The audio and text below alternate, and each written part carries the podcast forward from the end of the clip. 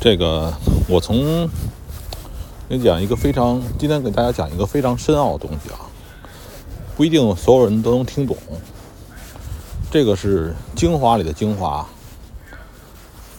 精华里的精华，就是说关于信用货币，关于货币的问题，怎么讲呢？就是说我举个例子，你现在从从北京，咱从中国可以想象的就是北京。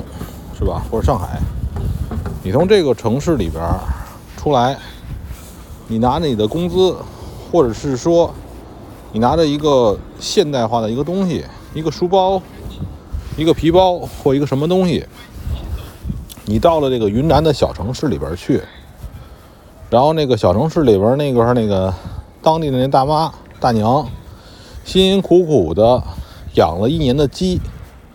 你跟他交换一下，比如说鸡卖二十块钱，卖五十块钱，或者说你拿了一个小电器儿啊，一个小电热毯啊，在城市里边非常不值钱的玩意儿，用工业重复、重复、重复制造出来的破玩意儿，你拿去跟这些人交换，哎，他很高高兴，你也很高兴，对吧？这是为什么呢？这就是说，这是一种。信用货币的一种货币的一种一种一种办法，就是说，你要整个的一个，就在中国来举举例啊，一个国家，这些大城市的或者大银行的或者一些他们在印钱，一张纸哗哗哗写上钱，这就是钱，对吧？然后呢，他们在控制这个钱的这个定价。你比如定价为这个房子是一千万一套，定价为那个野那个呃那个老头老太太养的那个野鸡，也就值好几十，对吧？定义为老头老太太那那块儿，他那破房子就值个几千块钱。通过这种定义，这些高端的城市里的人就会站在这个信用货币的顶端，或者是说更高点的那个。大企业家、大银行家、大资本家，然后呢，他们不断的印这张纸，这就是金融。利用这个纸，然后呢，他在定义这个纸的价值，用此去交换这个低端城市。因为中国呢，这个些高端城市里人占不了，占不到人口的十分之一。就这些人，然后呢，下边是一些也遵从同一个规则被定义的这些人。你比如说云南、四川、河南啊一些地方，他们都在那每天努力的工作、工作、工作、工作，对吧？但他换来什么东西呢？是由这些高端的人士来定义的。这些高端人士什么都不用干，只用想办法的去印这些纸片，这就是信用货币。中国是这样，国外也是这样。全世界最厉害的是美国，美国运印点钱 拿到非洲穷地方，对吧？就能买了一个村庄。但但是呢，这些东西呢，就是凭什么能换这些东西？是由于这个整体这一个体系做成的。我说这东西，可能有的人也听过，就关于信用货币啊，信用货币。其实我们现在花的钱就是是一种信用货币。我们玩的欧元、美元、法呃，这个这个这个，呃，瑞士法郎，呃，就是日元，都是一种信用货币。每个国家的中央银行，在在这个美国是美联储，都在干这种事儿，就是印钱、印钱、印钱，然后呢，来定义这钱的价值。但是呢，国跟国之间会有这个国家比较厉害，那个国家不厉害之说。如此就产生了这个外汇汇率差，就这样子。然后这里边存在一个问题，就是说，你在如果你现在生活在北上广深大城市，你是一种感觉，你感觉到也不好不差，对吧？你生活在这个什么二线城市，像这个武汉、长沙。我不知道长沙算不算二线啊？武汉、长沙等等这些城市里，你也是差不多的感觉。但是如果你进行接阅，你从北京到武汉去，从北京你到廊坊去，是吧？到或者天津，什么宁波，你会感到呢？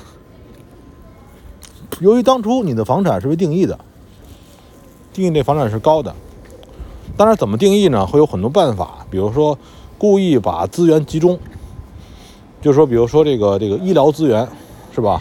集中在北京，在上海。用这种方式呢，让人让它的定义生效，生效，这个这个价格高是吧？是有价值的。其实这个也是一种制造稀缺。这个有人老说啊，中国人是因为那个人多，所以医疗条件不高。你可以扩招啊，按照比例来呀，对吧？医生按照比例来，学校按照比例来。中国还还还怕扩招问题吗？是不是？为什么比咱们人口密度还多的日本能够实现呢？所以这个东西就是一种制造稀缺的办法。当然，日本有日日本自己的办法，也会制造相对的稀缺。然后呢，我说的是问题是这个问题，就是说，当发生接月的时候，上一阶城市的集中的会对下一层城市产生碾压。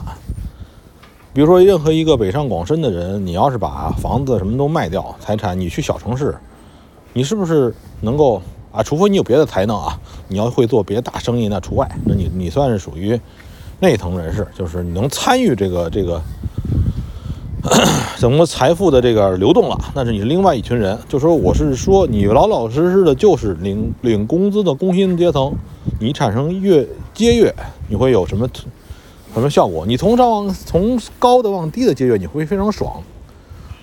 反过来，你从低的往上接跃，你会非常难，你甚至办不到。但是呢，整个这个体系啊，它不是为你设置的，不是为你设置的，这是为更高的一些一个层次的阶段的这样来来制定的。这些来保证可以通过中央银行或者美联储。来印钱，是吧？保证他那个印的这张纸有价值，这是一层人的玩法，就是上面的一层人的玩法。全世界哪个国家都是，就是有相对的强度不同而已。然后我们炒的这个外汇，其实就是实际上是这么玩法，就是你你你说你这个钱值钱，你能换我俩，你能换我一点五，那不是说你张嘴了就。就就能算数了，是吧？这里边的细节东西很多，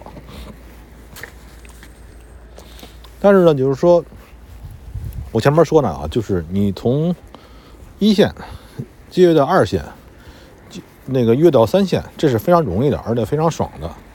但是你再往反跃是跃不了的，对吧？但这里边出现一个问题，就是说，这个只是在一个国家范畴之内的是有问题的，你这不好越。就是说，还有一个办法，你看，比如说啊，一个一个郑州人，咱们说啊，河南的，他想来北京生活不容易，他可以用另外一种方式，比如说他先留学到美国去，然后呢再回到北京就容易，就是利用这种国与国家之间的跳板来实现这个。刚才我说这种信用货币由信用货币造成的。这样的等，这样的阶跃，这样的等级。当然，我我这个文章是录在我这个 这个这个这个这个外汇这里边，也可能，当然我我也把它搁到我的另外一个移民的群里边。就是说，呃，你在辛苦工作是没有意义的，你在你在一个地方辛苦工作是没有意义意义的，因为咱们现在生活在一种呢，就是这种。什么样的世界呢？就是说，如果把世这个世界的全部的机器都发动起来，全部的人都老老实实的，也就是正常性工作，就是你也别太努力，是足以满足全人类的所有的需求的。就是我们的我们的产能已经足够了，对吧？就是每年浪费的粮食啊，或者浪费的资源是很多很多的。当然了，这非洲还有一些人吃不上，对吧？那把这个浪费的给他们是绝对能够满足的。本来是这么一个一个世界，我们中国就全世界已经是这么一个世界了，但为什么还有这种发生呢？是因为有一些高人，智商很高的人，然后呢，或者什么能人吧，就是他们创造了这种方式，就是印白条的方式，这种信用货币。啊，信用货币也是从这个叫一九四一年，一九一九七一年吧，什么这个这个美国的什么什么森林布林布林顿森林体系倒塌之后，那个之前不是说美元还能跟黄金挂钩吗？之后就没有了。之后的话，从一九七零年到现在，这么来了个五十多年，全是这种玩法。这种玩法也是，你看，就是说，因为有一个指挥棒。在印钱，也会让一些能人就是参与什么科技创新啊。其实所谓的科技创新啊，什么东西，在一九七几年或者一九四几年的时候，二战结束之后，世界的这个这个这些所谓的科技啊，就能让人已经在物质层面能够满足了，能吃饱穿暖。你说人还求什么呀？是吧？但是不，就这个东西也是一个动力，你可以认为它是个动力。这个东西什么时候会崩溃？这个信用信用货币体系什么时候会崩溃？我不知道，因为一共才搞了五十年吧。其实现在你你想啊，就是穷地方人苦哈苦哈累跟累得跟孙子似的，是吧？还吃不饱穿不暖。这个像非洲啊、南美啊，或者什么这个这个西部的一些贫困的地方，这个是不对的。